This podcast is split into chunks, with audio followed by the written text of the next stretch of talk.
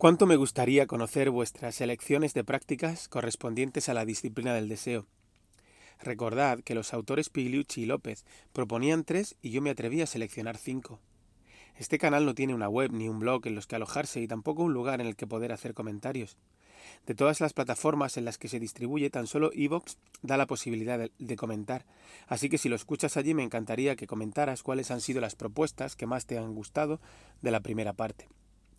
Me gustaría crear una pequeña comunidad de práctica y aprendizaje en Telegram, pero a día de hoy aún no lo he hecho porque no creo que la pudiera atender adecuadamente.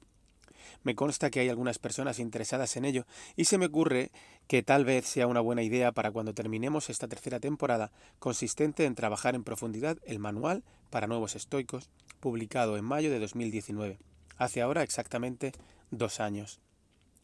Os cuento por encima, como curiosidad, cómo preparo cada episodio, que normalmente acaba publicándose los lunes por la mañana muy temprano. Cada lunes, tan solo un poco más tarde de la hora a la que se publica el episodio anterior, comienzo a preparar el de la siguiente semana. Es lo que estoy haciendo ahora mismo, lunes 10 de mayo a las 6.19. En primer lugar, redacto una breve introducción para recordar ligeramente la última propuesta. A continuación, reviso las notas que extraje en mi cuaderno durante la primera lectura que realicé, así como las prácticas que cada semana se proponían, siempre y cuando no estén en mis diarios, en cuyo caso no las consulto porque me llevaría demasiado tiempo. La redacción del episodio avanza ese día hasta normalmente terminar con la cita que servirá de reflexión inicial para la propuesta que toque. Continúo con la redacción del capítulo los martes, los jueves y los viernes, también por la mañana temprano, y lo suelo grabar durante el fin de semana. Como veis, al menos cinco días a la semana dedico un tiempo a avanzar en este proyecto para que cada lunes a primera hora esté disponible la siguiente entrega. Comparto esto para recordar que pequeños pasos dados con la frecuencia necesaria facilitan grandes avances, siempre dentro de las posibilidades de cada uno.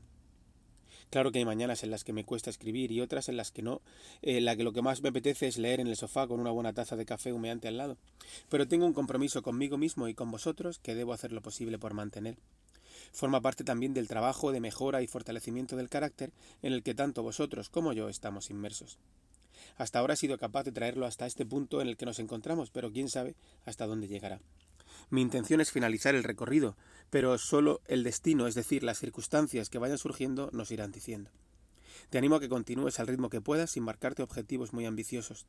Tan solo el no abandonar definitivamente en busca de alternativas en apariencia más sencillas, como tan solo leer o ver los vídeos ya merece la pena. La práctica debe realizarse aunque cueste tanto como de hecho cuesta. Antes de entrar con la propuesta de esta semana, comparto el breve cuestionario inicial de tres frases que nos permitirá valorar nuestro progreso en la nueva disciplina. Recuerda valorar de 1 a 10 cómo estas frases describen tu estado actual para volver a hacerlo de nuevo en unos 5 meses. La primera es, tiendo a actuar impulsivamente sobre la base de mis impulsos iniciales y sin apenas cuestionarlos. Yo lo valoré con un 3. Segunda, me alejo de mis responsabilidades en la vida o las evito. Yo la valoré también con un 3. Y la última, la tercera, es puedo ser egoísta y no preocuparme mucho por el bienestar de los demás. Y yo la valoré con un 5. Pasemos a las citas porque hoy traemos dos. La primera es la que inaugura la disciplina de la acción y la segunda es la propia de la propuesta práctica número 18, llamada Mantén tu paz mental en mente. La primera es de Epicteto en, disertaciones 3, 2, 1, 4. Hay tres cuestiones en las que ha de ejercitarse el que haya de ser bueno y honrado. La segunda, la disciplina de la acción, es relativa a los impulsos y pasiones, y sencillamente al deber, para que actúe en orden, con buen sentido, sin descuido. La segunda es la relativa al deber, pues no es necesario ser impasible como una estatua, sino observar las relaciones naturales y adquiridas como persona piadosa, como hijo, como hermano, como padre, como ciudadano. Como veis es la continuación de la que leíamos la semana pasada. La última parte la leeremos dentro de unos meses, destino mediante. La segunda cita que leemos hoy es, del mismo filósofo, esta vez en Enquiridión 4.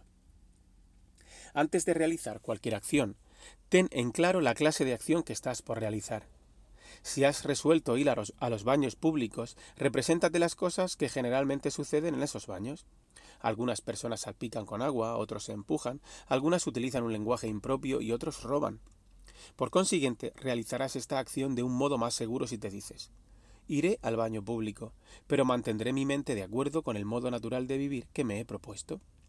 Procede así en todo lo que emprendas, porque de este modo, si te sucede algún inconveniente durante el baño, podrás decir con firmeza, no he venido tan solo a bañarme, sino también a mantener mi mente en un estado conforme a la naturaleza, y no podría hacerlo si permito que me alteren las cosas que aquí suceden.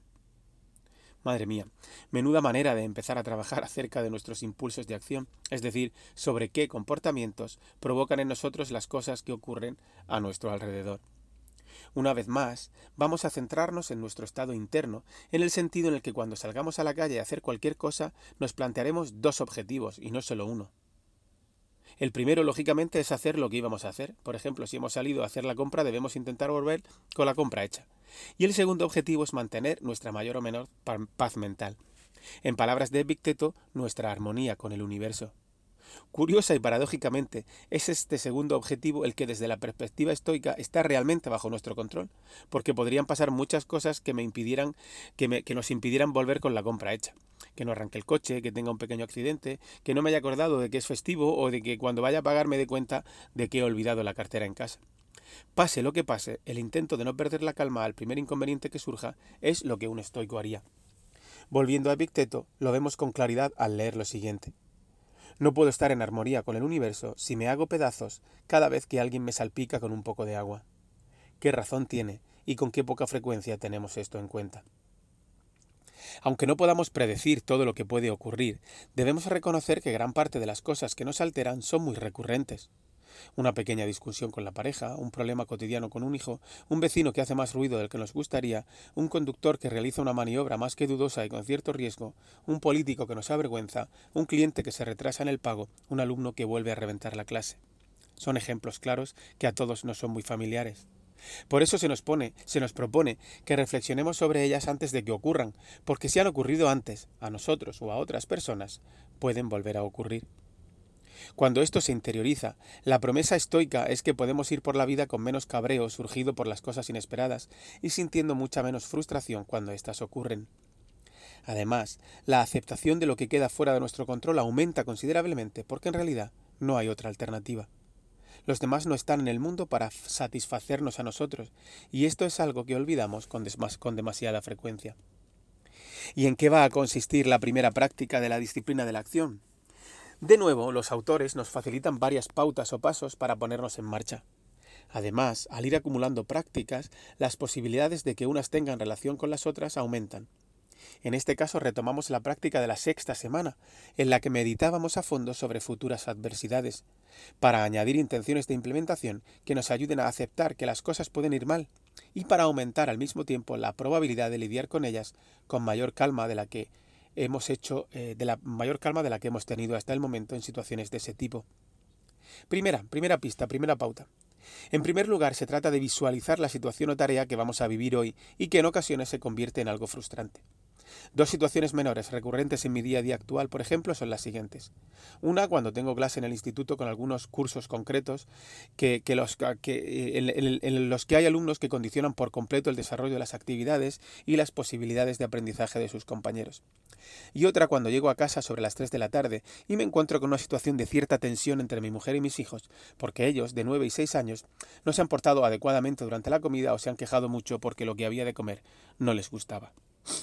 Segunda pauta. En segundo lugar, nos diremos por anticipado que ante esa situación no solo queremos hacerlo bien o no aumentar el problema ya creado, sino que también queremos mantener la calma aceptando lo que sucede.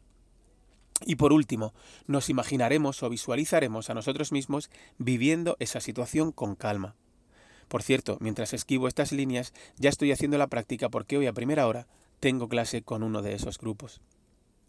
Sería como un objetivo permanente y transversal que acompañaría a cualquier otra cosa que estemos haciendo o que estemos persiguiendo. No solo hacemos tareas o perseguimos objetivos o tratamos con personas o hacemos cualquier otra cosa que la vida traiga consigo, sino que por decirlo de una manera fácil de entender, nos dedicamos a estar tranquilos. Imaginemos la siguiente conversación. ¿Usted a qué se dedica? Yo me dedico, entre otras cosas, a mantener la calma. ¿Y le pagan por eso? No, pero me luce mucho más lo que obtengo por mi otro trabajo o por el resto de cosas que hago a lo largo del día cuando soy capaz de estar tranquilo.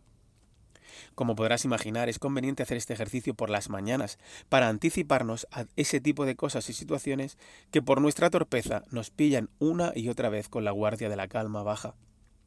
A medida que se coge cierta maestría, también conseguirás hacerlo justo antes de que una posible situación estresante surja en tu día a día. Por cierto, mientras escribo estas líneas, ya estoy haciendo la práctica como comentaba antes, porque a primera hora, como os decía, tengo eh, clase con, una, con un grupo en el que hay muchos alumnos que, que seguramente me lo ponen muy difícil a mí y a sus compañeros. Se acumula la evidencia científica acerca de la utilidad de la visualización y la anticipación. En cierto modo, animamos al cerebro, en realidad el cerebro se anima a sí mismo, a que practique por anticipado.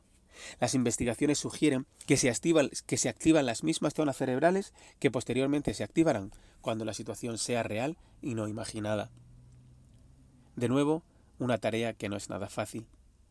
Y de nuevo, te doy las gracias por haber llegado hasta aquí. Si el destino lo permite, estaremos de vuelta en unos días con una nueva propuesta. Te deseo una buena semana de práctica.